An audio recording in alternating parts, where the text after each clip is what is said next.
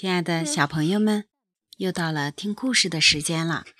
今天的故事由默默小朋友为大家带来，故事的名字叫做《小老鼠找枕头》。接下来，我们一起有请默默小朋友为我们大家带来这个好听的故事吧。有以前有个小老鼠在洞里边玩好几天，只是。有个坏人偷了枕头，然后呢，他就追着走。他晚上呢看不见路，那就拿着手电筒去吧。手电筒被谁偷了呢？然后呢，手电筒也找不到了，那就去晚上的一夜去找有个东西去找枕头吧。又不说就找不着枕头来。来睡觉了，然后呢，他们就找呀找，没找到好多的东西，就回家了。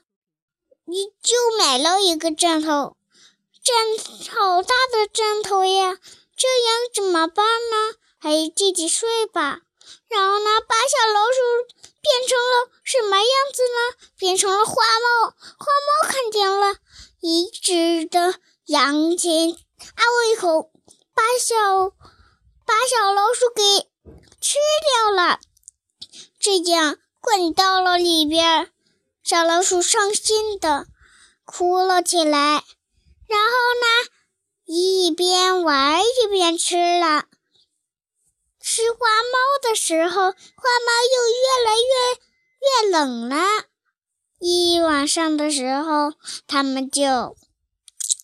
小花猫就走了，跑呀跑，也不是一晚上啊，看不见路，就能在小花猫的身体上一边玩一边吃，水还没有，也不能吃饭，也不能玩，一边跳一边玩，一蹦一蹦一蹦的，变成了最小最小的孩子了。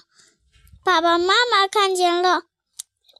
说：“你为什么变得又小又大了？”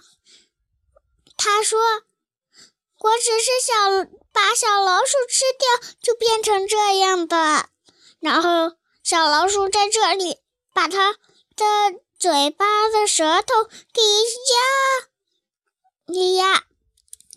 小小老鼠小老鼠一看，花猫没了。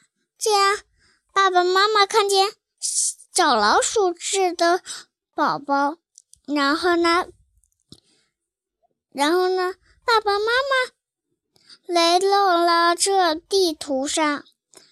他说：“我们的宝宝被小花猫给吃了。”然后呢，他就来了地图上边，找到了宝宝，就说：“你们怎么打我们宝宝？我们又不是坏蛋的。”偷了我们酱头还水啊！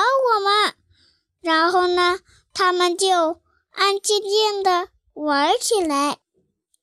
可是，一边玩一边追小花猫，他们也不知道怎么回事，就喵喵的叫起来：“你们才不是花儿的，有我在，没法治输孩子。”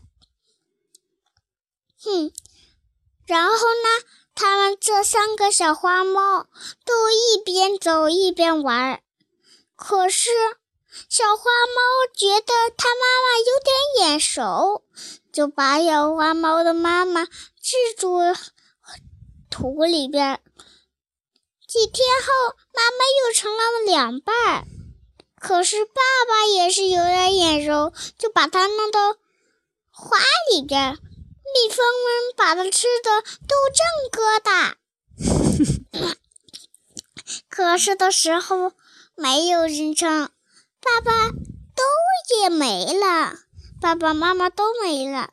他觉得好多的小动物都很眼熟，把它们也弄到土里边了。小朋友们，完啦，这些的故事就讲到这吧，晚安。